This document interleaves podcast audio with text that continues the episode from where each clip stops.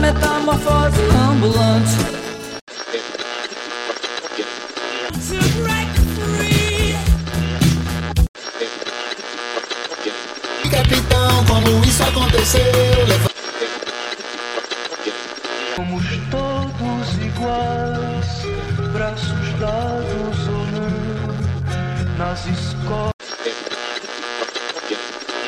Diretamente dos estúdios da CAPES está começando o podcast Historiando.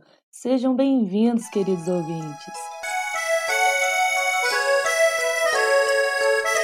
Fala pessoal, aqui quem fala é a Débora, sou formada em Letras, faço licenciatura em História no IFSU de Minas, Campus Inconfidentes e sou bolsista do PIBID, que é um programa de bolsa de iniciação à docência.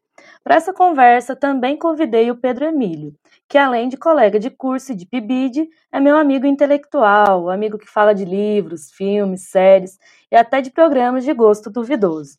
Pedro é formado em Direito pela FTSM de Pouso Alegre e, como dito anteriormente, também faz história no Instituto Federal de Confidentes. Fala um oi aí, Pedro. Oi, pessoal, sejam todos bem-vindos ao nosso primeiro podcast do PIBID em História.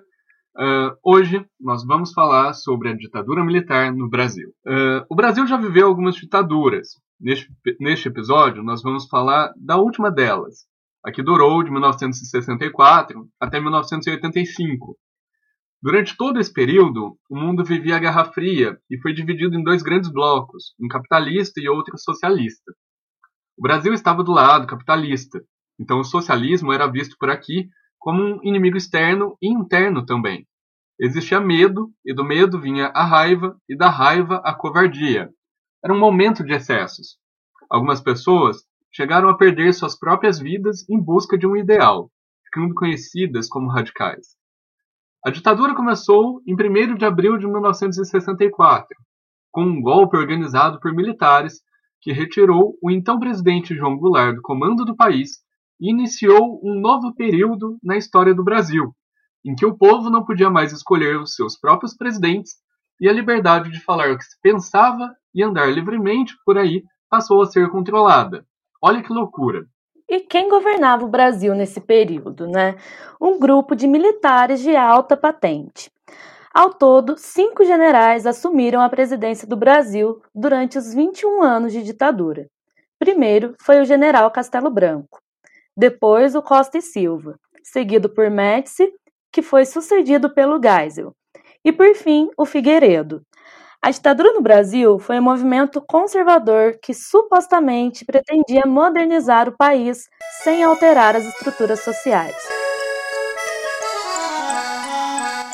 Nossos convidados vão nos ajudar a entender esse período, seu significado para a história do Brasil e as consequências deixadas por esses 21 anos de ditadura. Convidamos os nossos professores Marcos Marcusso e Flávio Calheiros para conversar com a gente. Marcos Fernandes Marcusso é formado em História pela UFOP e é doutor em, Educação pela UFSCar. Ele dá aula de História no campus Inconfidentes do IF de Minas desde 2016. Apesar desse baita currículo, o Marcos tem uma alma jovem e é aquele professor amigo da galera. Dá um oi aí pro pessoal, Marcos. Fala, juventude. É, como a Débora falou, né? Eu tô, sou formado em História na FOP, estou no campus aí desde 2016, dou aula no curso de História, né? Recém-criado, nas turmas do médio, no mestrado lá em Pós de Caldas, mais na área de educação e agora bastante na área de história. E a gente tenta conversar, acompanhar as, as inovações diárias dessa, dessa juventude aí inquieta e de maneira cotidiana entender mais ou menos é, as formas de, de se comunicar nesse novo mundo aí. E o podcast é uma delas que eu gosto muito, escuto muito e estamos tentando aqui construir esse podcast junto com o meu grande amigo e companheiro Flávio Calheiros, mais conhecido como Nelson Ned. é, nosso outro convidado é o Flávio Calheiros Casimiro, que foi colega de graduação do Marcos na UFOP e é doutor em História Social pela Universidade Federal Fluminense. Também dá aula no IF de Minas, no campus de Poços de Caldas e Inconfidentes. Tranquilo, Flávio? Tranquilos, meus queridos. Boa tarde, né? Boa tarde a todos, ao Pedro, a Elisa, a Débora, ao meu camarada de várias jornadas, aí, desde graduação, casamento, eu fui padrinho, ele foi padrinho do meu, tem toda essa jogada e criamos o curso de história junto, tudo. Enfim, estamos juntos aí com um monte de coisa. E estamos juntos hoje aí no primeiro podcast do Kibid, né, do curso de História do de Minas. É, é, somos pioneiros, estamos juntos aí. Né? Então vai ser um prazer participar disso com vocês. E estou doido para começar a falar. Só vocês mandarem aí, estamos juntos. Valeu, galera.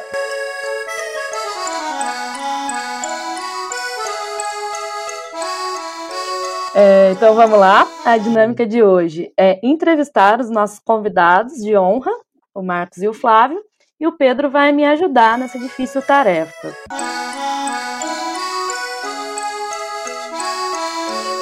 Marcos, vamos começar tirando então esse elefante da sala, que é a questão que a gente sempre escuta de gente corrigindo, falando: ah, o golpe foi militar, não, foi civil-militar. Afinal de contas, a ditadura que aconteceu de 64 a 85, ela foi um golpe militar ou civil-militar?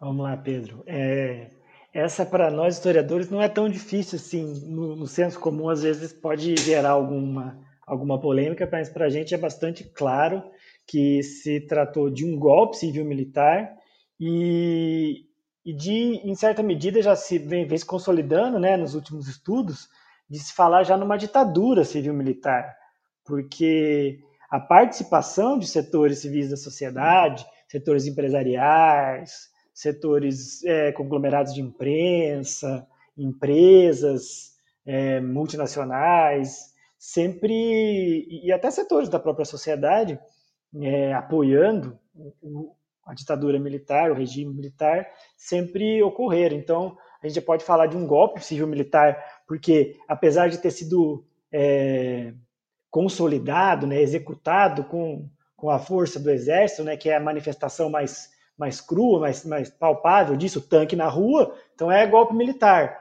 Só que não foi, é, não foi um movimento é, unilateral, não saiu simplesmente o Olímpio Mourão, que, é, que era um, um comandante de tropa, saiu lá de Juiz de Fora rumo ao Rio de Janeiro, que não é parente do, do, do atual Morão, embora os dois estão é, bem pertinho. Um já está já tá lá dentro, na lata de lixo da história, o outro está com o pezinho bem, bem firme, já está só faltando o outro. Pessoas extremamente é, legais, né? Pessoas é, show de bola. Já, viu o sobrenome aí, já fica com o pé atrás, porque não, apesar de não serem parentes. É, o Olímpio Mor... não, é, não, tanto é que é uma confusão comum. É. Eu achei, quando a gente estava preparando o podcast, eu falei assim, ah, será que é parente? E uma, uma a gente já pensa que Olímpio, é, né? Do Olímpio Mourão Filho, é que ele, quando ele é, quando ele estava ainda na patente baixa, né, ainda nos anos 30, ele foi um dos responsáveis por escrever é, as, o, o dossiê falso de documentos lá do Plano Cohen, que, que o Getúlio Vargas e parte da, da elite militar da época, né, como o Góes Monteiro, é, usaram como desculpa para instituir o, o, a ditadura do Estado Novo lá em 37. Então é um cara que está. O golpismo está na veia dele há muitos anos. Enfim. É... Então, deixa eu ver se ficou claro. É, é um golpe civil-militar, mas ele não é civil quando a gente pensa na população, no trabalhador, nessas pessoas. Ele é civil porque teve uh, a gente setores da sociedade setores. Ele é, apoiando. Ele é civil por... Esse é um, um, aspecto que a gente pode chamar de civil. Há apoio na sociedade, há apoio em setores majoritários até da imprensa, é, dos, né, principalmente a imprensa é, paulista, imprensa fluminense, mas de maneira geral você tem apoio de setores da imprensa, tem apoio de setores da sociedade, as classes médias é, urbanas, com o que vocês falaram aí do, desse medo do terror, esse medo do, do, do comunismo, esse medo do socialismo que, que essa que, essa, que paira, né, que voltou à tona com mais força nos últimos anos. É, E, e você, tem, você tem esse apoio nesse sentido. Mas você também tem uma participação ativa de setores civis da sociedade, de partidos políticos que vão é, desenhar essa conspiração junto com os militares. Você tem é, apoio, então, não só é, apoio, mas também uma participação ativa de setores civis. É, você tem um apoio importante é, da inteligência norte-americana, principalmente da CIA. Tem um livro muito bom sobre isso, que é a Operação Brother Sun, do Carlos Fico. Também um livro e também um filme, né, um, que chama O Dia que Durou 21 Anos, que fala sobre isso. Assim, é claro e evidente, e o, e o próprio João Goulart e os, e os, membros do seu governo tinham é, conhecimento dessa, dessa movimentação, é, inclusive do, dos Estados Unidos, que era um movimento muito comum dos Estados Unidos na América Latina nesse período, né? Tanto que ele vai apoiar depois golpes no Uruguai, na Argentina, no Chile. Então eu acho que é mais ou menos nesse sentido. Entendi. Não, ficou claríssimo. Flávio, tem alguma consideração a fazer sobre essa pergunta? Sim, eu acho é importante a gente tratar dessa questão, né, se é militar ou se é civil militar, e entender um pouco né, dessas relações. Quando a gente fala civil militar, a gente está falando, como o Marcos já colocou, não é um golpe unilateral, não foi totalmente arquitetado né, e executado apenas pelos militares. A gente tem uma, uma, articulação que precede o golpe, que já vinha sendo articulada, organizada né, por uma série de empresas multinacionais, empresas brasileiras também, que de alguma maneira é, expressavam determinados interesses da burguesia brasileira em blindar né, seus negócios, seus empreendimentos e proteger em função de possíveis reformas que pudessem vir a acontecer diante né, do, de um governo reformista do João Goulart. Então a gente está falando de, de uma arquitetura que foi construída é, por setores da sociedade civil. Né? Aí você tem aí organizações de empresários, né? você tem, por exemplo, né, o complexo IPES-IBAD, que foi fundamental para esse movimento, que é o IPES, que é o Instituto de Pesquisas e Estudos Sociais, e o IBAD, que é o Instituto Brasileiro de Ação Democrática. Essas duas organizações, além de mobilizar operacionalmente falando, elas também mobilizaram recursos, né? levantamento com empresas, né? empresários que, que, passavam o chapéu, né? literalmente, para poder é, levantar fundos para financiar uma série de, de estratégias mesmo de, de doutrinação, de de mobilização dos setores. Você tem, por exemplo, nas empresas, a, a, era passado é, materiais audiovisuais dizendo que o Brasil estava na iminência de um perigo vermelho, né, que se não tivesse né, as forças democráticas, no caso, aí, os militares, para poder defender o país, estaríamos em risco, coisas desse tipo. Então isso foi construído, né, uma, todo um, caldo de cultura, aí, uma base social que é civil. Então não é necessariamente uma força militar que, diante de uma ruptura, diante de um momento específico, ela acabou assumindo o poder. Não, foi um projeto arquitetado, construído, articulado por uma série de organizações e empresas e que o Exército entrou junto no processo. Então, por isso, civil-militar. Certo? Entendi. Certo. Me tira uma dúvida que me ocorreu agora. Eu... Entrou e continuou, né, Flávio? Continuou, é. continuou bastante íntimo do, do poder, do núcleo de poder, aí se beneficiando de, de um regime ditatorial que daí na, na ditadura não precisa de licitação, não precisa de não precisa de processo de tomada de preço. É benefício do meu mais chegado aqui. Uh, me tirem uma dúvida que me ocorreu agora. Uh, não seria. Uh, eles não. Esses setores da sociedade uh, que apoiaram uh, o golpe, eles não poderiam chegar a alcançar o poder por, uh, pela, pela, pelo processo democrático? Se a galera que apoiou militarmente, apoiou o golpe militar, esses setores da sociedade civil não podiam tentar chegar ao poder por vias eleitorais democráticas. Exatamente, porque uh, me ocorreu essa pergunta agora que o Flávio falou que o, o exército acabou sendo um braço, né, uma, um, um instrumento para esses meios, uh, para essas classes da sociedade, né, para esses setores da sociedade. Então, será que não, haveria uma forma deles terem o mesmo resultado uh, pelas vias democráticas? Ou contextualmente, no período, uh, isso era um Posso desafio muito grande e era mais simples o caminho do golpe? É o seguinte, não é uma questão né, do, do que é mais simples, porque a gente está fazendo uma observação agora externa, fora, né, descontextualizada do momento, é importante a gente entender a complexidade que tem o jogo de poder, né, as disputas. A gente está falando de um momento da história do Brasil em que forças sociais estavam muito bem articuladas. A gente tem ali, nesse momento, as ligas camponesas que começaram a adquirir uma musculatura muito impressionante, apoio popular, uma série de sindicatos se fortalecendo. Então, essas estruturas né, que a gente tem dentro da sociedade civil, no âmbito dos movimentos sociais, elas assustavam né, o jogo ali do, daqueles que, que controlam o poder. Né, estavam sendo entendidas como ameaças. A forma como o João Goulart ele dialogava com esses grupos de uma maneira mais próxima era também um indício de um risco para essas classes.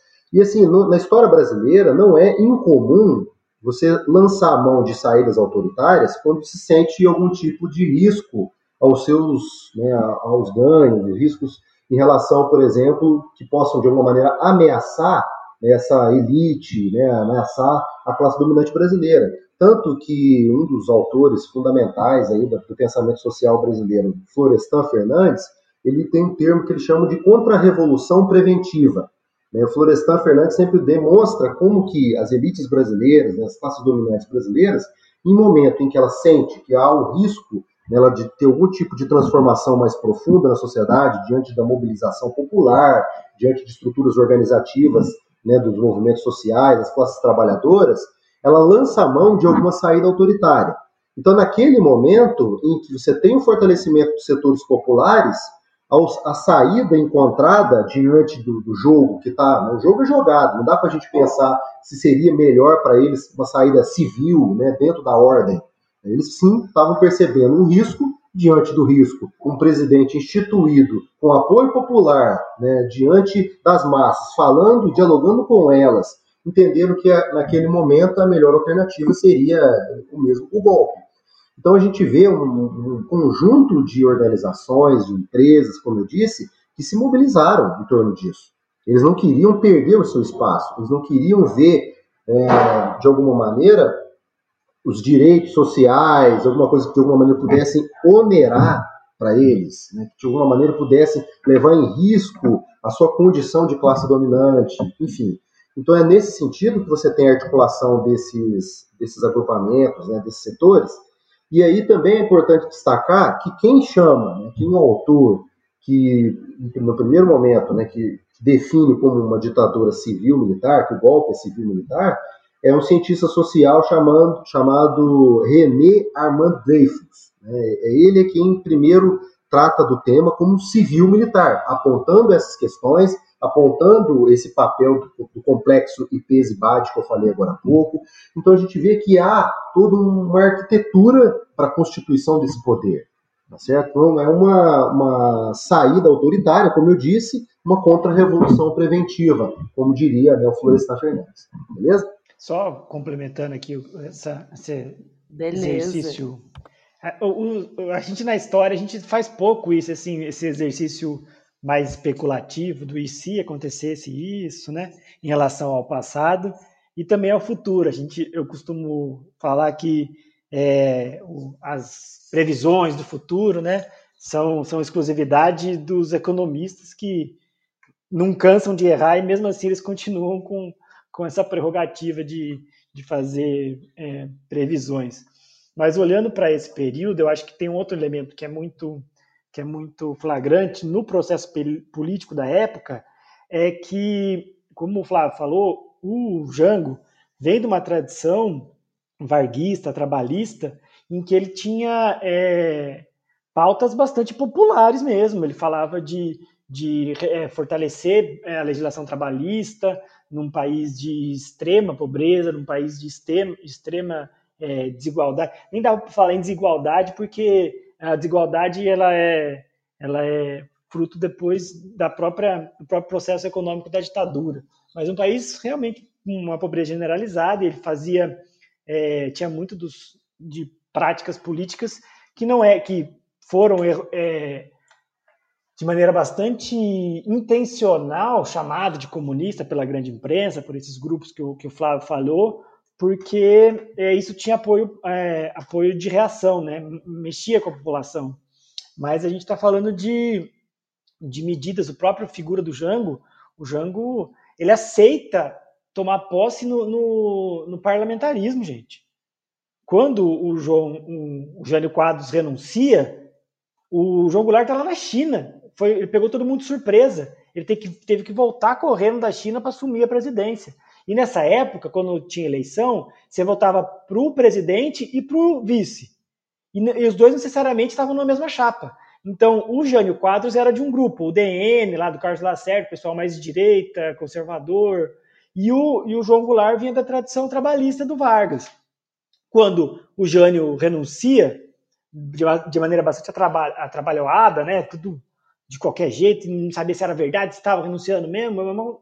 É muito é, doida as histórias do, do Jânio Quadros.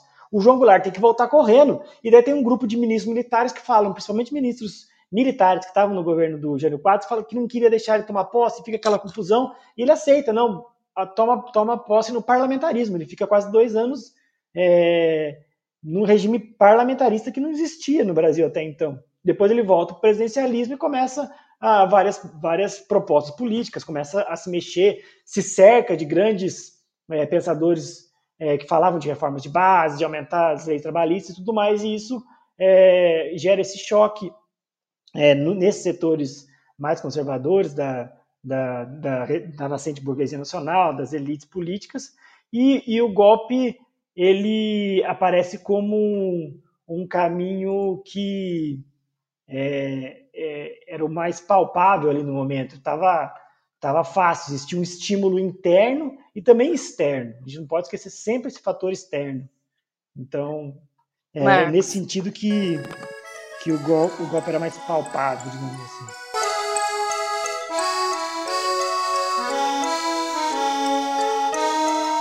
Uh, vocês acabaram de mencionar né, que houve ali também um, uma participação da mídia, principalmente a paulista. O Marcos mencionou a mídia fluminense.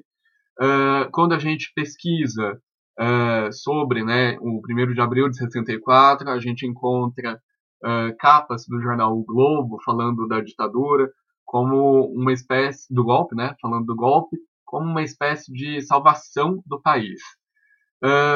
como que a mídia de uma forma geral, tratou a ditadura? Ela tratou sempre da mesma forma nesses 21 anos? Ou houve momentos em que o tratamento da mídia mudou uh, com, uh, conforme os acontecimentos do, desse período?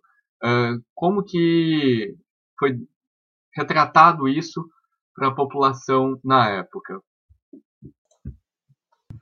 Bom, Primeira coisa importante, né? Quando se fala de uma mudança né, de poder, uma estrutura de poder, a gente está falando, de certa maneira, de um projeto de hegemonia de um determinado grupo. Nesse caso, uma ditadura civil-militar. Não dá para se falar né, num novo projeto, um projeto mesmo que tenha vindo por, na forma de uma ruptura institucional, de um golpe, como foi, sem ter uma produção de consenso né, como a gente entende, sabe como é necessário se criar determinadas bases né, de doutrinação, de mobilização, para você ter a legitimidade do movimento. Então a mídia foi fundamental nisso daí. Né? A mídia foi fundamental no golpe e a mídia foi fundamental na manutenção do regime né, da ditadura civil-militar no Brasil. Durante o golpe, a gente tem ainda né, diversos setores da mídia sendo financiados, inclusive pelo complexo IPs e BAD. A gente tem uma série de grandes diretores né, de jornais, né, de, por exemplo, da, da, Folha de São Paulo, que tinha vinculações com IPs, o Estado de São Paulo, que tinha também ligações com IPs, né, da, na rede né, do Assis Chateaubriand, que tinha o Edmundo Monteiro, que era diretor-geral do grupo e ainda era também liderança dentro do IPES. Enfim, a gente está falando dentro dos mecanismos que foram fundamentais para que o golpe acontecesse. A gente está falando de setores importantes da mídia lá dentro. A Globo, inclusive, quando acontece o golpe, você tem lá né, todos os, os seus é, nos jornais, enfim, saindo, ressurge a democracia, bravos militares, enaltecendo o movimento golpista. E durante muito tempo, né, com a ditadura em andamento, isso, mesmo nos momentos mais duros da ditadura, né, com o AI-5, com a violência institucionalizada que o momento demonstrou e tudo mais, a, a, a mídia brasileira foi conivente foi sempre calada, até porque o próprio regime agora estabelecido dessa forma, já não poderia mais ter sua liberdade né, para publicar ao contrário do governo. Então você vê, mas, mas você vê mais do que calados aceitando a, a condição, eles é, alimentando esse processo. É, a Rede Globo e o Boni mesmo sempre fez questão de falar que ela apoiou o golpe, apoiou o golpe, por exemplo, porque eles eram contra o comunismo. Era uma forma de blindar né, contra o comunismo.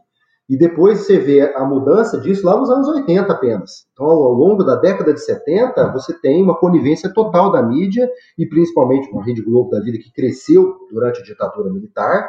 Ela se transformou na potência que é no período da ditadura, então ela se favoreceu muito nesse momento. E ela começa a mudar alguma coisa nos anos 80. Mas ainda assim, você, a gente hoje vê tanto falar de fake news, você tem, por exemplo, um evento que estava acontecendo em São Paulo para as diretas já, isso próximo a 1985, e que foi reproduzido na, na, Globo, porque não tinha como não mostrar, já que era uma aglomeração de pessoas muito grande, eles falando que era uma festividade diante do aniversário de São Paulo, se não me engano, mudaram a temática do, da mobilização que estava acontecendo para não dizer que estava tendo um evento contrário ao regime. Então vejam bem, eles tentaram até o último momento, na hora que viu que o regime ia cair, que aquele regime que os favoreceu ia cair, aí sim, aí eles mudaram, dizendo que são democratas, né, dizendo que estavam a favor da democracia, que apoiaram né, as diretas já, que apoiaram toda a mobilização popular que aconteceu nos anos 80 né, para Constituinte. Mas isso aí foi uma mudança de, de estratégia de jogo. A mídia, então, ela participou do golpe e ela foi fundamental na manutenção da ditadura militar, né, da legitimidade da, da ditadura durante um bom tempo. Beleza? Só uma indicação aí para complementar o que o Flávio falou. Na TV Brasil, quando a gente tinha TV estatal no Brasilzão, é, tinha um. E com liberdade, né? Hoje a TV Brasil fica passando jogo de futebol para os narradores ficar elogiando o fascistoide. Passa uns filmes legais também. Nossa, não, dos outros. É, de vez em quando. Eu acho que ainda passa alguma coisa, então, tá, então não está totalmente dominada. Mas há, um tempo atrás tinha um É, não, passa uns filminhos legais. Um jornalista. Ah, menos mal. Com um jornalista é, muito famoso, Alberto Dines, que chamava Observatório da Imprensa. E quando a gente teve os 50 anos do golpe, em 2014, é, eles publicaram um documentário chamado Chumbo Quente, que fala muito da participação da imprensa, faz uma, uma série de entrevistas, é bastante é, o pessoal da, do CPDOC de História Oral, e eles fazem é, uma reconstituição da participação da imprensa bastante, bastante importante. No YouTube, sempre que você, se você colocar 50 anos do golpe, você vai ver uma série a Folha fez, um monte de gente fez. Nessa, depois de 50 anos, todo mundo denunciando, o golpe foi um absurdo, Estadão, Folha, Globo, lançando editorial, falando erramos, sabe aquele erramos? 50 anos depois. Mas pelo menos falou erramos, já tá menos mal. E sobre isso tem muita coisa legal quando fez o, o 50 anos, dá para procurar aí na internet.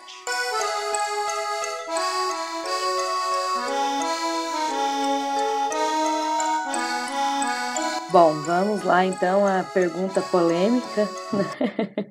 Primeiro eu gostaria de, de deixar claro Qual delas? que se der, se der alguma merda, pode procurar meus advogados, tá? Um deles é o Pedro Emílio. Então vocês encaminhem seus e-mails, suas mensagens para ele, eu nem vou responder.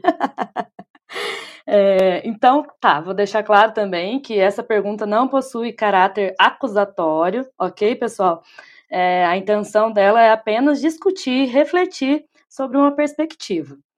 Então, vamos lá. O, o presidente João Goulart mais conhecido como Jango, é, ganhou uma imagem de indeciso, de vacilante. É, não que seja todo mundo que pensasse assim, mas muita gente pensava dessa forma, via ele dessa forma. É, é verdade que ele realmente era essa pessoa? Vocês acham? É, essa pergunta está livre tanto para o Marcos quanto para o Flávio responder, tá? Vocês acham que ele poderia ter feito algo para evitar o que aconteceu? Qual que foi o papel dele nisso tudo? Ô, Flávio, rapidinho, deixa eu só. Eu achei que ia vir uma coisa muito mais polêmica, né? Achei que ela, que ela deveria lançar um. Não, é porque, o, um revi... é porque o Pedro não queria colocar. Eu achei que você ia lançar um revisionismo louco aí. Que... Imagina! É, essa aí tá tranquilíssima. Não, é, essa imagem. Não, é que o Pedro não queria nem colocar essa pergunta. Ele falou não, que achou essa, polêmica. Essa, essa o Pedro boa, que achou polêmica no tempo que a gente está, Débora, a gente está numa época que, que tem elogio, tem elogio a, a Major Curió, um assassino confesso, é, recebendo um Planalto da Alvorada com, com pompas e, e, elogios no, no Twitter oficial da, do, do, governo. Essa pergunta é, ela é bem plausível. É muita maluquice, né? Porque foi realmente uma imagem que ficou do Jango, né? É, em muitos momentos, porque o, a sequência de fatos é, leva a essa interpretação. Ele sai do Rio, as tropas estão indo para o Rio de Janeiro, ele sai do Rio e vai para Brasília. Daí Brasília tem as tropas também, daí ele vai para o Rio Grande do Sul. Do Rio Grande do Sul é, tem, tem até um trecho no, na TV Senado, eu sempre uso na sala de aula essa. É porque é um, é um, trechinho de cinco minutos. Tem lá, você coloca na TV Senado, golpe João Goulart. Parece até o filho dele falando. É, e tem lá imagens da época e tudo mais. Porque ele faz isso, ele sai do Rio, vai para Brasília, de Brasília ele vai para o Rio Grande do Sul, e no outro dia ele vai para o Uruguai e se exila no Uruguai. Então parece que o cara fugiu, entendeu? Quando, na verdade, existia dentro do governo dele várias pessoas que estavam é, armando uma resistência. Ele mesmo, conversando com o, o Brizola, conversando com o, o Darcy Ribeiro, estava vendo com generais legalistas também, estavam vendo a possibilidade de resistir. Ó, se a gente resistir é, ali, pode acontecer essa e essa, essa e essa, esse esse conflito, esse essa ataque. E daí ele começou a pesar essa, porque o, o Jango tinha, e ele falou isso muito depois de, em algumas entrevistas, que ele tinha muita, muito receio de, de ser o responsável por é, uma eclosão de uma guerra civil. Então, é, no limiar ali, ele achou por bem não resistir, com medo de se desdobrar em uma guerra, em uma guerra civil. Mas houve várias, várias tentativas de, de resistência dentro do Congresso.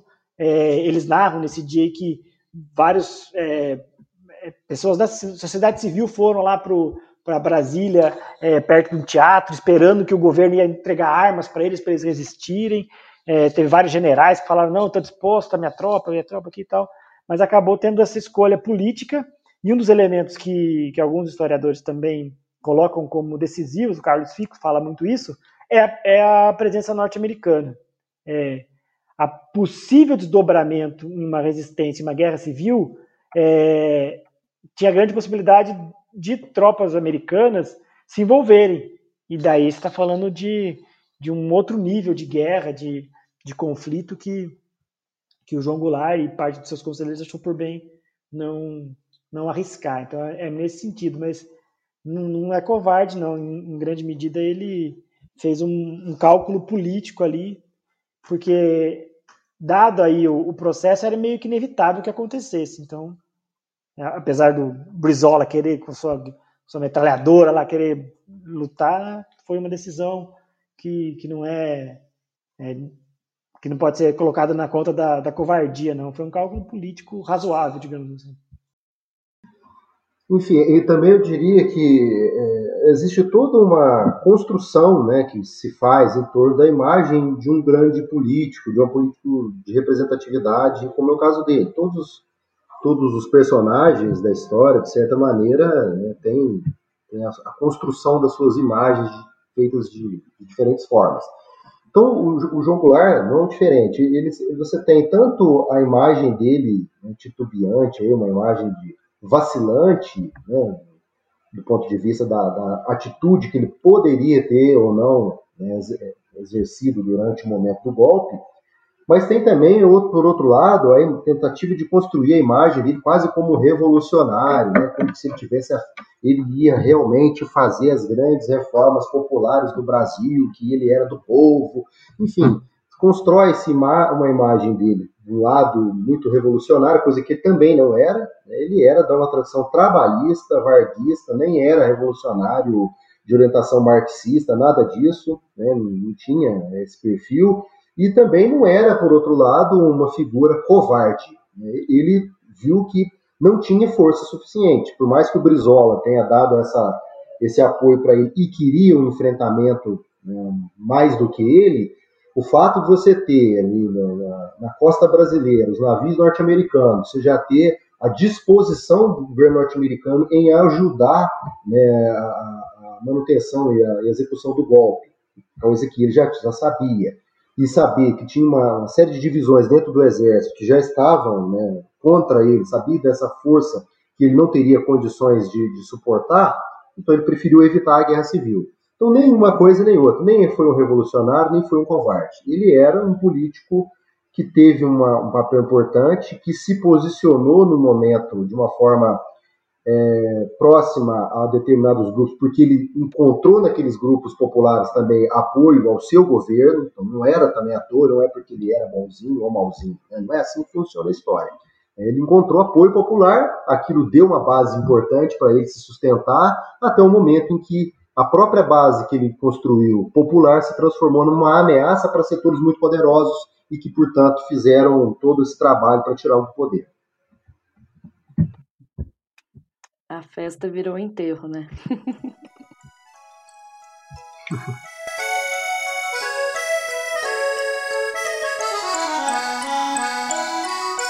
Uh, Marcos, ao longo desses 21 anos de ditadura, uh, tivemos cinco generais se sucedendo na presidência do, do país, né? Uh, Quais diferenças né, distinguem uh, um governo do outro nesse período? Você consegue elencar as diferenças que teve de um governo para o outro? Tem, você tem um, uma separação didática muito comum, né, que é pelo, pelo presidente.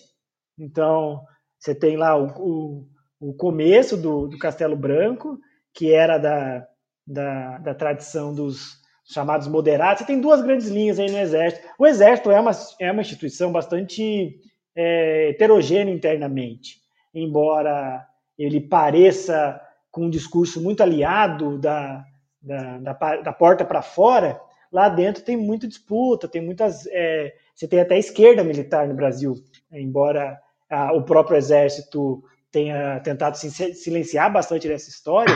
Você tem vários militares é, da ativa e ao longo da, da Primeira República que se engajaram no, no, na luta socialista, ou comunista, ou progressista, dependendo do, do momento histórico. Talvez o mais famoso deles seja Luiz Carlos Prestes, que saiu da, do, do, do, Exército cedo, mas Nelson Werneck Sodré, que é um grande historiador também.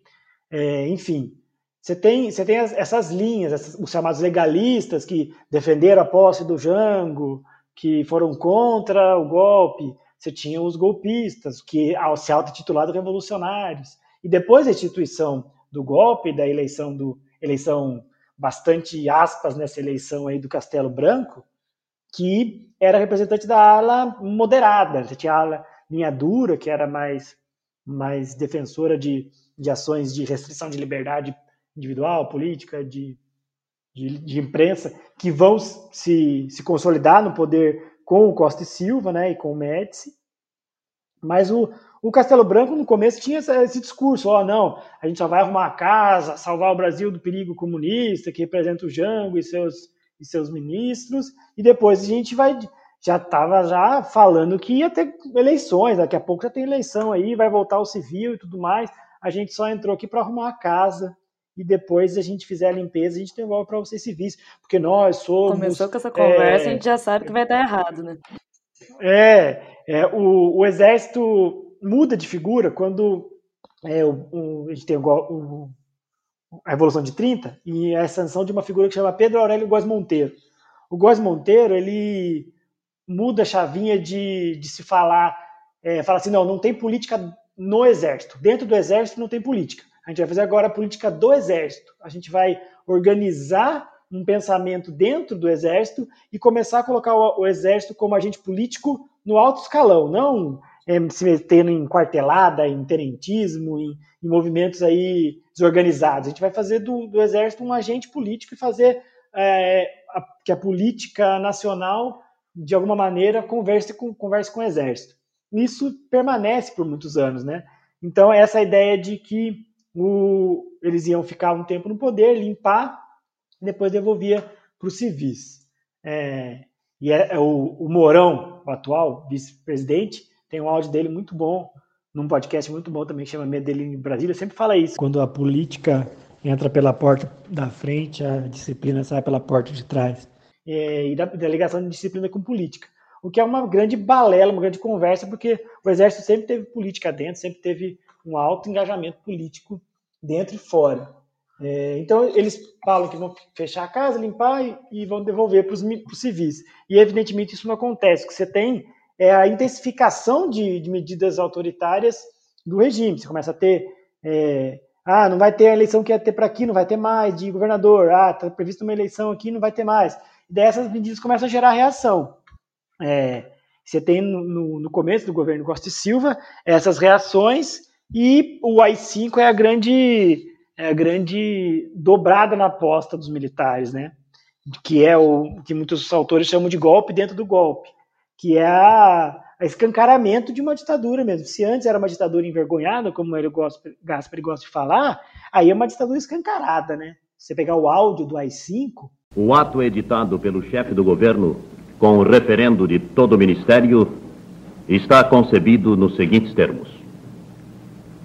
O presidente da República Federativa do Brasil, ouvido o Conselho de Segurança Nacional, e considerando que a Revolução Brasileira de 31 de março de 1964 teve, conforme decorre dos atos com os quais se institucionalizou, fundamentos e propósitos que visavam a dar ao país um regime que, atendendo às exigências de um sistema jurídico e político, assegurasse autêntica ordem democrática.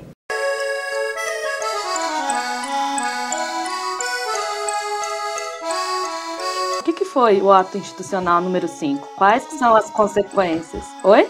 Não, em linhas gerais, como a gente não tinha é, Constituição nesse, nesse começo, né? Constituição que de 45 não previa um, um, governo de militares, né? Depois você vai ter a promulgação de uma em 67 para tentar de alguma maneira dar ares de ilegalidade a essas medidas de, de restrição de, de participação política, até de, e depois de liberdade é, civil, de, de imprensa e tudo mais.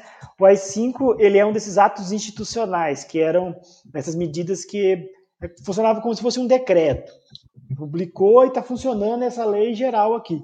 E começou com os primeiros lá, né, em sequência, 1, 2, 3, 4, 5. O AI-5 ele é, ele é um conjunto grande de, de medidas que é, agravava e escancarava esse aspecto autoritário. Para vocês terem uma ideia, ele, deixa, ele podia. É, ele tinha prazo indeterminado, e ele dava ao presidente, por exemplo, é, prerrogativas de superpoder. Ele podia caçar o mandato de qualquer político a hora que ele quisesse. Então, sei lá, um deputado.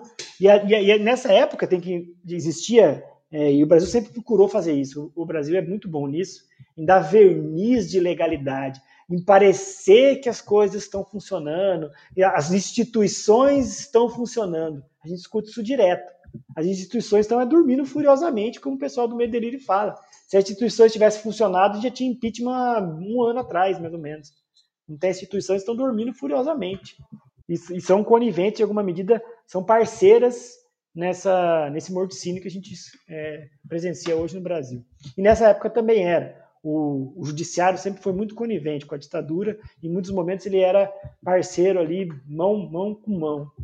Mas, voltando, o AI-5 dava esses superpoderes para o presidente, né?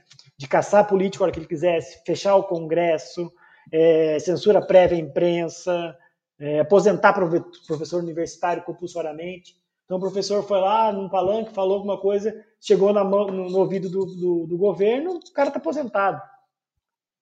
Professor universitário, juiz, é, político, servidores públicos de uma maneira geral, é, suspende habeas corpus. Habeas corpus é, é, é o, o, Pedro pode falar melhor aí, mas é uma, uma das essências, dos elementos essenciais da, do, de, uma, do, de, de, qualquer tipo de democracia liberal burguesa. A ideia de que você é, tem, tem direitos mínimos aí é, diante de, um, de, uma acusação criminal, de um processo é, de uma acusação, de uma investigação, entre outras coisas. É, enfim, são, são um conjunto de ações aí que intensificam bastante e daí começa a desdobrado, é, um desdobramento muito comum do AI-5, é a intensificação é, da, das práticas de, de violência mesmo, de, de, de, tortura, de perseguição, de prisão, de desaparecimento. Ou seja, tudo piora e, mesmo, né? É, e uma coisa muito interessante que é, é, sempre bom ressaltar, a ideia de luta armada da esquerda, a esquerda armada com seus guerrilheiros e terroristas, era tudo um bando de, de estudante bunda mole do Rio de Janeiro, de São Paulo, que classe média alta da Barra.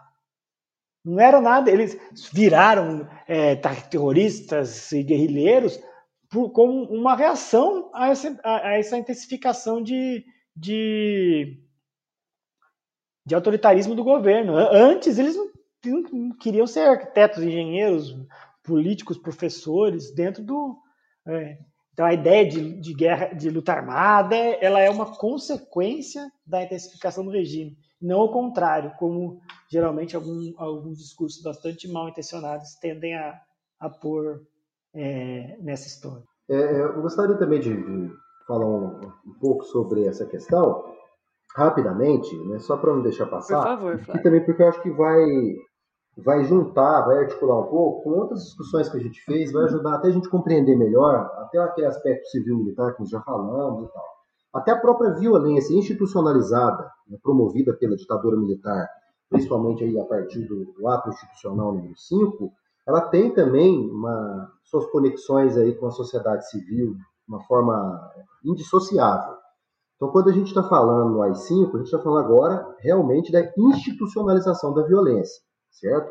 A gente está falando aí de formas de perseguição, né, de, de artistas, de professores, de estudantes e tudo mais, e é justamente nesse momento em que, inclusive, você tem essa reação que o Marcos falou, né, do, do, de parte de, de, de, pessoas que não estavam, é, que não aceitavam essas condições impostas né, pelo AI-5, estavam se rebelando e tudo mais, é que você tem a instituição né, da chamada Operação Bandeirante, que é um momento importante e foi ao longo do AI-5 que ela foi construída, mas no final né? Mas a Operação Bandeirante era justamente um mecanismo civil-militar de perseguição né, desses indivíduos, justamente de, de investigação, né, espionagem e tal, em que você tinha uma participação efetiva do empresariado, principalmente da Fiesp. Né, a Federação das Indústrias do Estado de São Paulo faziam reuniões, né, se organizavam suas reuniões para mobilizar empresários, para financiar as operações executadas pela OBAN. Então, a Operação Bandeirantes é justamente ela que pegava, capturava, usava de recursos civis. Você tem, por exemplo, a, a, a Ultragás, que é uma empresa forte do, ramo né, de, de, gás cozinha tudo mais, e outros setores para a indústria e tudo mais, e que fazia uso das suas caminhonetes para ajudar na investigação, para ajudar a, a, pesquisar sobre determinado indivíduo considerado é, é, terrorista. E aí ela já que ela era um carro civil, carro de uma empresa que circulava pelas ruas, os caras da própria empresa ajudavam então a, a encontrar os supostos terroristas em determinados lugares. É, então, a Operação Bandeirantes, eles arrecadavam recursos para criar condições de tortura. É, você tem, por exemplo, né, tem um filme muito conhecido, um documentário chamado Cidadão Boyleson, né, que é o Henry Boyleson, que é um dos representantes da Ultragás lá, que foi inclusive um dos caras que ajudou a criar mecanismos de tortura no Brasil, vivia no DOPS. É um cara Ele gostava assistir, de assistir as sessões, né, Flávio? Assistir, assistir e criar. Ele criou um negócio chamado Pianola Boysen. Você colocava eletrodos nas pessoas e tocava um pianinho, cada tecla que você apertava tocava né, o, o o choque elétrico em determinada parte do corpo, era no testículo, era nos mamilos, no caso das mulheres, na vagina, no, nas orelhas, né, na boca, enfim. Ia tocando aquela pianola e a pessoa ia sendo né, atacada né, com esses eletrodos e tudo mais. Isso era uma prática dentro da Fiesp. Eles pagavam e aqueles que de alguma maneira faziam pagamentos mais volumosos tinham inclusive o direito de assistir a essas sessões. Então, nós estamos falando de um momento em que a, a, a violência institucionalizada do Estado ela ganha musculatura né, com o AI-5, que permite, inclusive, esse tipo de prática, e, ao mesmo tempo, você cria mecanismos civis para viabilizar recursos, inclusive envolver esse empresariado nesse tipo de prática chamada aí de antiterrorista. Mas, na verdade, estão né, atacando e fazendo práticas de tortura com pessoas, né, estudantes, professores, enfim, aqueles que de alguma maneira contestassem o regime. Então, é mais uma das manifestações aí dessa relação entre os civis e militares, e pelo qual a gente afirmou tão categoricamente que se trata de uma ditadura civil-militar. Só o Flávio pontuou muito bem, lembrou da UBAN aí, um dos é, comandantes, um dos líderes mais famosos da UBAN, é um nome que voltou à tona, infelizmente, é, nos últimos anos, de maneira elogiosa, que é o Carlos Alberto Brilhante Ustra, um dos é, maiores Meu heróis Deus. do vice-presidente. O vice-presidente da República chama ele de herói, o presidente também. Pela memória do coronel Carlos Alberto Brilhante Ustra, o pavor de Dilma Rousseff. É, Vale muito a pena assistir o depoimento dele na Comissão da Verdade em 2013, quando ele fala que ele não nega que fez nada das, disso, mas que ele fez como ele era só um agente do Estado, ele era só estava só cumprindo as ordens. É meio que uma, um paralelo lá com o Eichmann em Jerusalém, no Tribunal de Nuremberg. Mas ele ele era um, ele para quem não sabe, né, procura aí é, um pouco sobre mas procura insights mais ou menos confiáveis, porque senão você vai poder acabar saindo achando que tá, se trata realmente de um de algum tipo de herói aí, quando na verdade era um desses líderes desses centros de tortura clandestinos, né? Porque uma coisa, como o Flávio falou, é, essas, essas ações aconteciam com apoio e com agentes do Estado, mas sempre de maneira clandestina, né? Muito importante é, destacar isso porque eles, mesmo achando que estavam fazendo alguma coisa certa em alguns momentos, né? Eles acreditavam muito nisso, que era necessário, mas era clandestino. E na hora que, mais tarde, né? Se... E esse é um, grande, um dos grandes problemas, a gente vai falar um pouco depois, mas talvez o maior problema do Brasil, né? Que não houve justiça de transição. O que, que é isso? Não se julgou os crimes dessas pessoas. É, da hora que a gente for falar disso, eu vou dar algum, alguns exemplos, mas é, só para, infelizmente, ter que falar esse nome aqui no podcast. É, inclusive a própria lei de anistia brasileira, ela já foi objeto de julgamento na Corte Interamericana de Direitos Humanos, porque foi uma prática comum na América Latina inteira. Né? Chile teve, uh, Peru teve, Argentina teve, né? todas essas ditaduras elas foram uh, resolvidas né, com uma lei de anistia. E todos esses países depois foram condenados pela, por suas leis de anistia.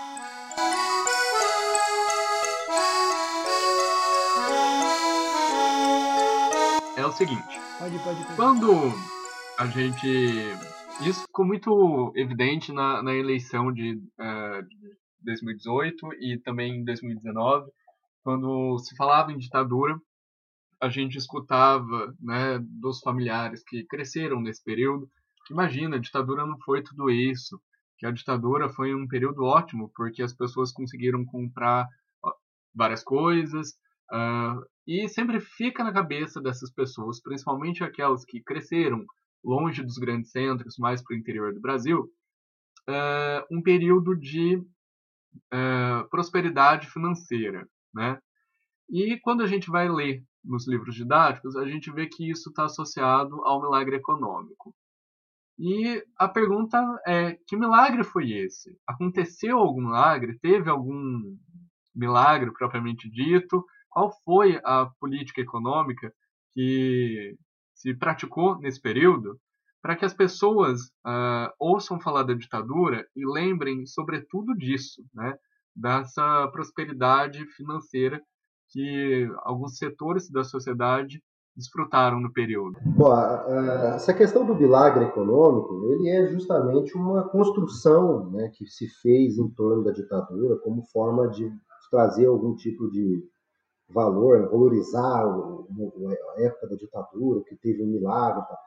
É, é, já foi absolutamente discutido né, nessa historiografia, dentro de alguns outros debates no âmbito da economia, né, por alguns autores importantes, né? você pegar um Celso Furtado, né? o próprio Florestan Fernandes também, que não é da economia, mas também já discutiu a respeito.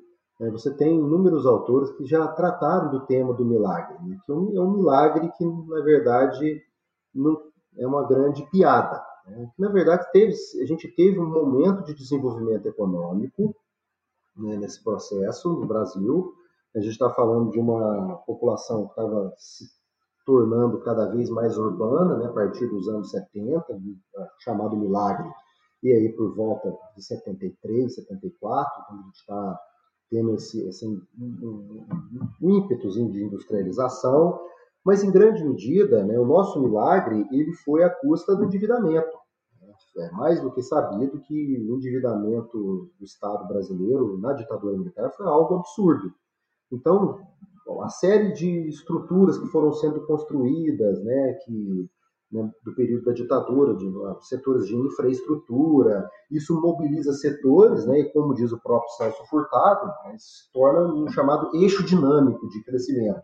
Quando você cria né, processos de, de, industrialização em função de é, é forte investimento estatal né, para escoamento de produção, tudo mais, você está em torno dessas atividades, criando condições para que outras aconteçam. Então você tem o Estado investindo em infraestrutura, de uma certa maneira, e você tem setores que estão orbitando em torno dessas infraestruturas e se favorecendo, obviamente, né, da criação delas. Mas isso foi em função né, de endividamento externo, não era com recursos do próprio Estado, e muito ao contrário do que se diz. Né? Ah, foi possível porque não havia a, a corrupção, né? não tinha essa badernária, enfim, muito que se diz em torno do milagre, muito que se diz em torno desse processo de crescimento, se, né, se foi possível por conta de uma suposta honestidade desses regimes, é uma grande farsa, uma construção absolutamente é, é, intencional de, de, de tratar né, dos militares como sendo retos, mas que na verdade escondia um mar né, de, de esquemas de corrupção justamente pela inexistência de processos licitatórios, de transparência, de qualquer tipo de possibilidade né, de acompanhamento, né, de é, fiscalização. Não existia nada, porque pronto, o Estado está estabelecido de uma forma ditatorial autoritária, ele mandou, acabou. Então as relações eram feitas nas negociatas. Então a gente tem, inclusive, né, uma, uma tese de doutorado lá do Rio de Janeiro, que é muito conhecida, acho que, se não me engano, já virou até livro, o cara chama Pedro Henrique Campos, que se chama A Ditadura dos Empreiteiros, né, e mostra como que esse setor né, de, das grandes empreiteiras brasileiras se favoreceram imensamente durante a ditadura militar, e foi justamente nesse momento em que teve né, a expansão desse setor esse setor foi extremamente favorecido e ajudava, por sua vez, a manter o, o regime. Aquele esquema que eu falei das empresas que sempre ajudaram a manter e a viabilizar a continuidade da, da ditadura, grande parte dessas empresas eram as empreiteiras. Então, a ditadura das, da, né, das grandes empreiteiras se faz justamente pela negociata. Então, nesse momento, a gente tem um milagre financiado por recursos estrangeiros para criar uma infraestrutura para favorecer justamente esses setores. Você está favorecendo as empreiteiras, está favorecendo os grupos empresariais que tanto investiram no golpe, e ao mesmo tempo dizendo que quando o bolo crescesse, de fato, é que ele seria repartido.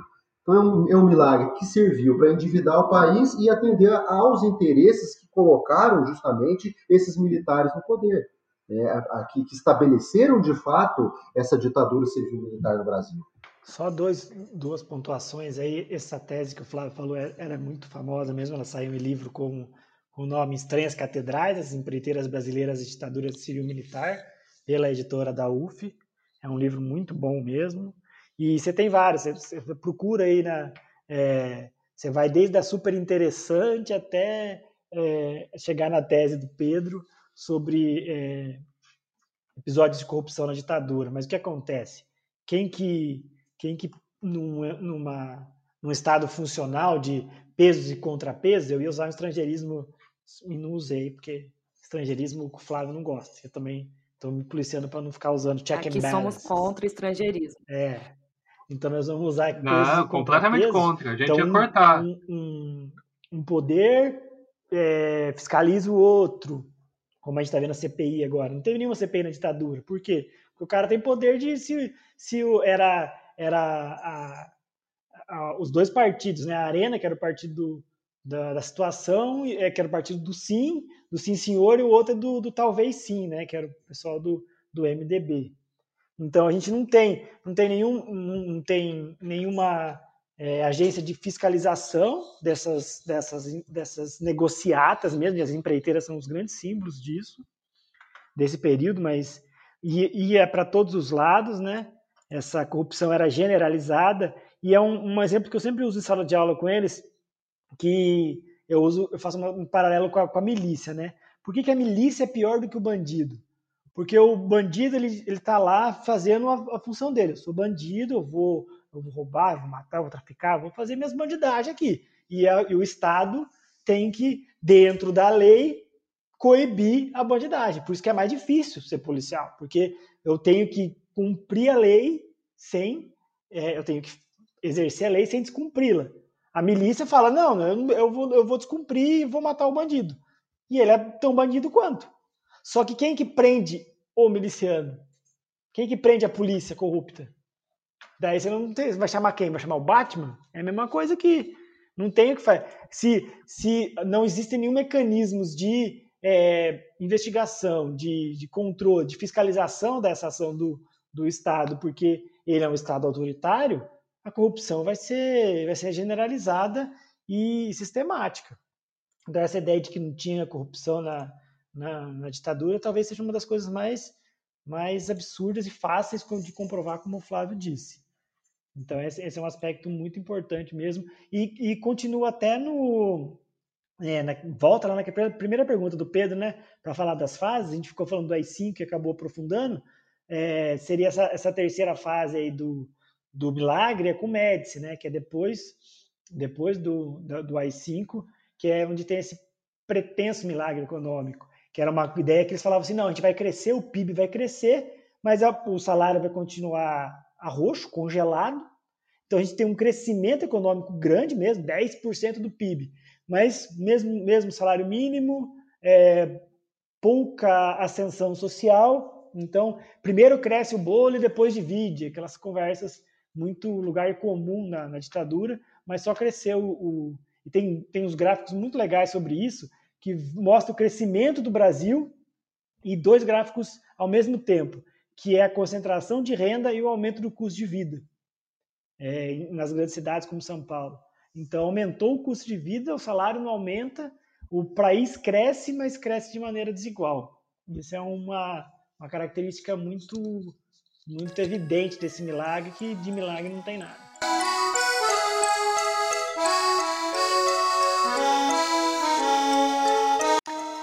Ao longo desses cinco anos de ditadura, como a sociedade reagiu? Houve momentos e reações diferentes? Bom, como a gente já até colocou em outras questões, as reações foram bem distintas, inclusive quando se trata né, dos grandes centros e no interior. Então a gente tem, como eu disse, toda uma construção, uma ideia, né, uma construção doutrinária ali de, de, como seria o processo da, da ditadura, né, da, da, da, revolução de libertação do povo brasileiro, do perigo vermelho e tudo mais, né, que foi um mecanismo importante de, legitima, de legitimação né, do regime. Então a gente tem no interior, é, geralmente mais caracterizado né, por grupos mais conservadores, esse entendimento de que a, os militares entraram né, para colocar as rédeas, né, para é, afastar determinado perigo estrangeiro, perigo né, do, do, comunismo, que ia né, dividir sua casa com outra pessoa, coisas das mais bizarras, coisas que são comuns, inclusive, no Brasil, desde a década de 30. Né, o discurso anticomunista, tem uma série já de, né, de estudos sobre isso, a Onda Vermelha é um deles, que fala lá desde a década de 30 como que a gente tem é, um, um imaginário anticomunista muito forte no Brasil. Então, assim, no caso, é, durante, durante a ditadura, a gente tem, obviamente, nos grandes centros, é, principalmente com o AI-5, a, a, revolta de determinados setores, artistas, professores, como a gente já falou aqui, profissionais de modo geral que também se incomodavam, isso começa a ganhar uma certa repercussão, né, principalmente aí na década de 70 e virando para a década de 80. A gente tem a, uma repercussão forte de movimentos sociais, né? a gente tem é, grupos de, de, trabalhadores se unindo, começando a criar mecanismos de, é, diante da ditadura, criando condições é, conspiratórias até contra o regime. A gente tem é, União de Estudantes, né? a UNE, enfim, diferentes setores que de alguma maneira manifestaram seu descontentamento com a ditadura. Isso vai mobilizando setores. Dentro dos próprios militares, você começa a ter então a divisão. Olha, peraí, nós entramos, né, assumimos o poder com a prerrogativa de colocar a ordem e sair um ano depois.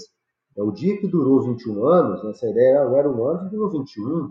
Que negócio que é esse? Então a gente vê que setores dentro do próprio exército começam, setores midiáticos, vendo o enfraquecimento né, da, da, da, ditadura, começa a abandonar o barco, essa coisa que, né, que os ratos são os primeiros a abandonar o barco, a mídia também não foi diferente, começou né, a se manifestar de uma forma né, nos anos 80, ou já começa a manifestar contrários às medidas mais autoritárias do governo, então começa a ter esse ambiente contrário. Ô Flávio, a figura ah. do Carlos Lacerda é muito emblemática disso, né? É. Que depois ele fala, não, vamos fazer uma frente ampla aqui, pessoal, e daí toma na cabeça também. Pois é. E assim, então você tem diferentes linhas aí dentro né, dessa, dessa convivência com a ditadura. Mas ela teve, como eu disse, durante um bom tempo, não que as pessoas, de modo geral, é, concordassem com, com esse regime. Né? A questão é, era impositivo, era violência. E eles faziam de forma exemplar. Faziam questão de demonstrar toda a sua truculência para com aqueles que eles é, é, estavam é, mostrando seu poder, para aqueles que de alguma maneira viessem contra o regime. Então eles faziam questão de demonstrar isso. Né? A, a, violência do regime dentro de, de, de, algumas, de alguns ambientes, ela era exemplar dentro das universidades, a forma como eles agiam deixava claro como que é, o, o, Estado brasileiro poderia ser implacável com seus opositores. Então isso manteve durante muito tempo né, um controle, ao mesmo tempo legitimado por uma forte máquina de produção de consenso construindo a ideia de milagre. Né? Você tem a propaganda em torno da Copa do Mundo de 70, que foi muito forte. Né? Ah, para frente Brasil, o Brasil está crescendo, o Brasil ganhou a Copa do Mundo, o Brasil é poderoso, o Brasil hoje ele é uma potência aqui na América Latina, e toda essa construção de uma potência brasileira. É, tudo isso, de alguma maneira, era justamente para a produção de consenso em torno desse regime, um regime que estava funcionando, supostamente e, ao mesmo tempo, calando violentamente aqueles que estavam entendendo de forma diferente. Isso começa a ter né, a manutenção de uma coerção sistemática, ela tem também um tempo de duração. A hegemonia se faz, como eu disse, pela coerção e pelo consenso. Mantiveram a coerção durante muito tempo, porque é assim que eles tentavam conter as ameaças ao regime, mas isso também cobra um preço muito alto. A própria né, forma da, da, reprodução ampliada do capitalismo, as formas de acumulação de capital, começa a ficar prejudicada diante de um regime extremamente violento e que tem que ser cada vez mais violento. Isso prejudica os interesses dos próprios empresários, que agora começam a ver numa saída, de novo, pela possibilidade democrática, como um caminho de se restabelecer, de criar novas frentes de expansão capitalista no Brasil. Então aí começa a ter o racha né, no, no bloco e as possibilidades abertas, inclusive para a Constituinte. Né, os empresários que deixam de apoiar a ditadura e começam a apoiar aqueles que defendem uma democracia, uma reabertura né, para a democracia e tal. Obviamente, uma reabertura sempre pensada e pactuada pelo alto para manter as coisas acomodadas, para manter né, os seus ganhos e, obviamente, conseguir novamente ter as condições para expandir seus negócios, certo? Show de bola, Flávio. Bem esclarecedor. Olha, pessoal, por fim, é, é, a não ser que o Pedro tenha alguma pergunta depois, mas eu acredito que essa vai ser para finalizar mesmo. É, o que, que a ditadura nos deixou como herança? Eu deixo livre aí para vocês dois responderem, ok? Ô, Débora, antes de de responder diretamente essa pergunta, vou fazer como todo bom palestrinha e vou dar alguns exemplos do, do problema é, de, de não ter, ouvido, não ter ocorrido justiça de transição no Brasil, não ter se julgado os criminosos da, da ditadura. Esses dias na França, um grupo de, de militares aposentados e um da ativa, se não me engano, foi um monte de, de, de aposentado e um só da ativa eles escreveram uma carta aberta, publicada na imprensa lá, falando um monte de, de, de absurdos é, xenofóbicos, criticando imigração, eurocéticos, que é contra a União Europeia, muito ligados à, à extrema-direita francesa, que tem crescido nos últimos anos, é, cuja das principais lideranças é a Marine Le Pen, que que o pai dela era tão, ele era tão nazista que ela e ela é da extrema direita, ela é fascistoide, ela achava o pai dela radical demais, ela foi se distanciando do pai dela porque ele estava radical demais. Pra vocês terem uma ideia, mais ou menos esse é o nível da galera. E esses militares, no dia que eles lançaram isso, no outro dia, o, o ministro do Interior, o ministro da Defesa, o ministro do Interior é como se fosse o ministro da Casa Civil lá, o ministro da Defesa, já lançaram notas, já abriram investigação e vão punir um, e vão investigar e vão, vão, vão pedir punição, né, para cada um dos signatários, inclusive o cara que está na reserva. Porque não, não e o cara e o cara que está na, na ativa esse aí está ferrado, porque ele vai vai no mínimo ser mandado para reserva, no mínimo ser reformado. E, e, teve uma reação assim imediata. Outro dia, no ano passado, ano retrasado, que a noção de tempo está perdida nesses tempos pandêmicos, 2019, é, parece que foi uns seis anos atrás. Mas a gente teve uma. Mas antes do Lacage Pou ser eleito no Uruguai, o Lacage Pou é de direita. Então foi antes, foi com o Oscar Tabares. Agora não sei se o Oscar Tabares é o presidente ou o, o técnico de futebol. Me ajuda aí, Flávio. Eu sempre misturo os dois. Mas era antes do, do Lacage Pou, que é o atual é, presidente do Uruguai. É, um general falou lá, fez elogios à ditadura do Uruguai, o cara, o, o, presidente ordenou a prisão do cara. O general pegou dois meses de, de prisão, é, prisão militar.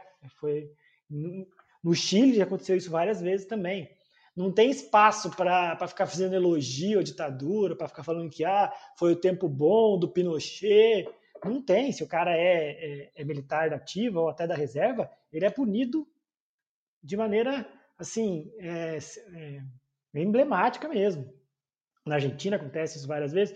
No Brasil não acontece. O Brasil é, é um dos poucos países, o único país da América Latina que passou por experiências editoriais, que você pode ter o clube militar lançando uma. semana passada, o clube militar, que é dos aposentados do Rio de Janeiro, onde o, o, o Mourão é muito amigo da galera lá, o Mourão foi para a reserva depois de uma polêmica com a Dilma, é, ainda em 2015, eu acho, se não me engano. Que ele fez críticas é, ao governo e tudo mais. O Clube Militar lançou semana passada uma nota assim com um, um número de, de teorias conspiratórias, de, de, de é, apelos a, a, a, rompimento da democracia, mesmo apelos à ditadura, né? amea com ameaças, assim, são coisas que no Brasil acontecem. O, o, vocês terem uma ideia do poder do, das redes sociais, o Twitter do general Vilas Boas é, ameaçando o Supremo Federal na época do, do julgamento do habeas corpus, habeas corpus do Lula, aquilo ali não aconteceria nunca nesses lugares. Ele seria, ele seria encaminhado para a prisão no outro dia. Porque ele fez um, um imagine, um chefe do exército da ativa ameaçando o Supremo Tribunal Federal no, no, na véspera do julgamento. Isso é uma das coisas mais absurdas que tem. E no Brasil parece que está tudo normal. Porque a gente não teve é, esse cuidado de saber separar o que é anistia. Sempre teve anistia no Brasil. Sempre teve essas quarteladas, que eu falo que esses, esses é, movimentos dos militares de baixa patente, tenentismo, do Oito Forte Copacabana, até a revolta da Chibata teve anistia. Depois eles perseguiram e mataram de maneira clandestina a maioria deles. Mas era comum. Ah, os militares se revoltavam, anistia, que é o perdão. Agora, a anistia do Brasil, que é restrita, ampla e geral, ela é, não leva em conta aspectos muito basilares de qualquer é, processo de investigação e de, de, julgamento, que é um é o Estado, com toda a força e todo o peso que o Estado tem. O Estado detém o monopólio da coerção, da violência, a violência legalizada. E a gente viu como ele age e como ele exer, exerce muito bem essa violência é, legal, muitas vezes de maneira ilegal, como a gente viu na chacina do Jacarezinho há poucos dias atrás. Então, é, e ao, do outro lado você tinha aí esses, é, essa luta armada, essas guerrilhas urbanas que que na medida que cometeram é, é, algum, algum, algum crime, eles existem diferenças no modo e na proporção de quem que você está julgando. Isso é muito importante. E o Brasil não fez nada disso. Por isso que é, crimes, por exemplo, contra a humanidade, é, como Pedro falou, como a tortura, não prescreve. A anistia não pode ter o poder de, de perdoar um torturador. Tanto que o Ustra é um dos caras que continuou sendo investigado e condenado. Então, eu acho que esse é um uma das coisas que mais me incomoda no cenário atual no Brasil, é, tem a ver com isso, tem a ver com esse, com esse período. Uma última coisa que eu vou, que eu vou me, me ater aqui, Flávio vai fazer uma, uma, uma, exposição um pouco mais geral, é a Lei de Segurança Nacional, que que está tá para ser revogada agora, esses dias na Câmara dos Deputados, já passou acho que na primeira primeira sessão para ser revogada, que é do finalzinho dos anos é, da ditadura, 81, 82, não lembro de cabeça agora, mas que é o que a gente chama de entulho autoritário. Os militares, percebendo que iam sair do poder, foram criando essas formas de se resguardarem, de não serem punidos e, de alguma maneira, continuar, mesmo diante de uma Constituição bastante liberal e democrática como a de 88, existirem leis que propiciam é, ações autoritárias. Quando você tem a manutenção da existência dessas leis e um, e um presidente eleito com evidentes e, e claros anseios autoritários, ele vai usar todo esse entulho aí é, antidemocrático e autoritário da ditadura a seu favor. Por isso que a Lei de Segurança Nacional está sendo usada para é, denunciar um cara que faz um outdoor no lugar, manda a Polícia Federal chamar o cara. Um cara xinga o presidente de uma live, o outro dia a Polícia Federal está intimando o cara. Um, um, reitor de uma universidade xinga o presidente, ou tem que assinar termo de, de ajuste de conduta com o Ministério Público. Então, esses são, são reflexos que a gente imaginava que não, que não, iam, não iam acontecer. Porque essa lei de segurança nacional podia ter sido é, revogada durante o governo FHC, Lula, Dilma, mas eles nunca usaram. Tá, ninguém vai usar isso aí, isso aí tá aí, tá aí esse entulho aí, não deu tempo de mexer com isso. Daí você tem um presidente que é evidentemente é, autoritário, ele vai usar todos essas, essas, esses recursos aí estão à sua disposição. Eu acho que esse é um dos, dos, legados que hoje ficam mais evidentes da ditadura, além de vários outros. Aí agora o Flávio vai falar que eu já teve meu momento pistolagem aqui. Bom, eu, eu, concordo plenamente com, com o Marcos que essa coisa do não acerto de contas no final da ditadura, ela propiciou uma série de problemas, ela criou uma série de, de situações no Brasil que a gente muitas vezes não consegue às vezes perceber porque está entranhado. Esse entulho né, que o Marcos falou é, é evidente. Isso é muito importante para a gente entender uma série de relações né, que a gente tem. É, e eu chamaria atenção nesse mesmo sentido para alguns aspectos, tanto institucionais como na própria cultura. Quando a gente fala institucional, pensem bem a própria estruturação das nossas polícias militares. É um, é um resíduo ainda da ditadura militar, a sua forma hierarquizada, a sua forma extremamente ultrapassada de agir, cheia de vínculos né, com é, com formas escusas aí né, nos morros da vida aí, quando nas periferias, a forma como eles agem, tanto da forma institucional, né, que, que eu estou falando aqui da hierarquização que eles têm para se tratar de uma polícia militar, como nessa forma autoritária da relação que tem, vamos dizer, do, do, desse ator da, da, né, que tem um papel da segurança pública e tal, em relação aos indivíduos é uma, uma relação muito hierarquizada, como se ele fosse um indivíduo superior, como se ele pudesse chegar e fosse a lei, a ordem e o julgamento acontece, né, né, o tribunal de rua, como diz a música do Rafa. Ele pode chegar, bater, acontecer, isso é um resquício da ditadura. Essa violência institucionalizada. é a carteirada clássica do policial, o cara. É, essa carteirada clássica, né, que policiais fazem, né, de chegar nos lugares, o cara é policial, ele, ele, entra no, na festa, mesmo sem, né, sem estar ali na ativa, mas não, ele se beneficia de ser um militar, ele se beneficia na padaria, chega lá e não paga a conta na padaria e vai embora, para o carro lá com o Giroflex ligado, toma o cafezinho dele e sai. Essa coisa que ele tem uma autoridade, que ele é um, um homem da lei, ele é um militar.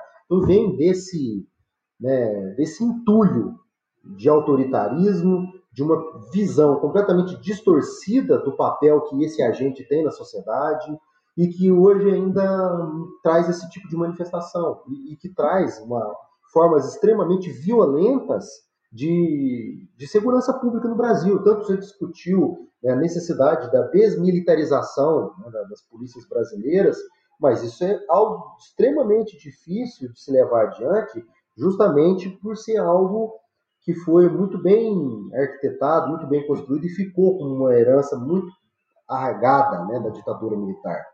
Mas a gente viu os problemas que essa estrutura ela ainda mantém. Então a gente tem isso nas diferentes formas da vida social. Né? Forma do, olha, você sabe com quem que você está falando, né? essa frase clássica né, de demonstrar poder, sempre muita, é, pode ter sido até anterior, é, a coisa do coronel, mas ainda na ditadura isso foi muito revigorada. Né? Alguém que tinha uma proximidade com os militares. Você sabe com o que, que você está falando? Né? Eu estou ali, eu tô, tô assim, sou assim com, com os homens, né? eu sou próximo dos militares. As negociatas, os acordos, essa forma extremamente suja da política brasileira, em grande medida, tem a ver ainda com essas práticas não transparentes que a gente conviveu né, durante a ditadura, enfim, são, são muitos problemas que a gente ainda mantém, é, muito autoritarismo, muita, muita violência sistêmica que se coloca como sendo algo naturalizado e que tem a ver com esse entulho e com essa, com essa, com essa coisa não resolvida da nossa ditadura.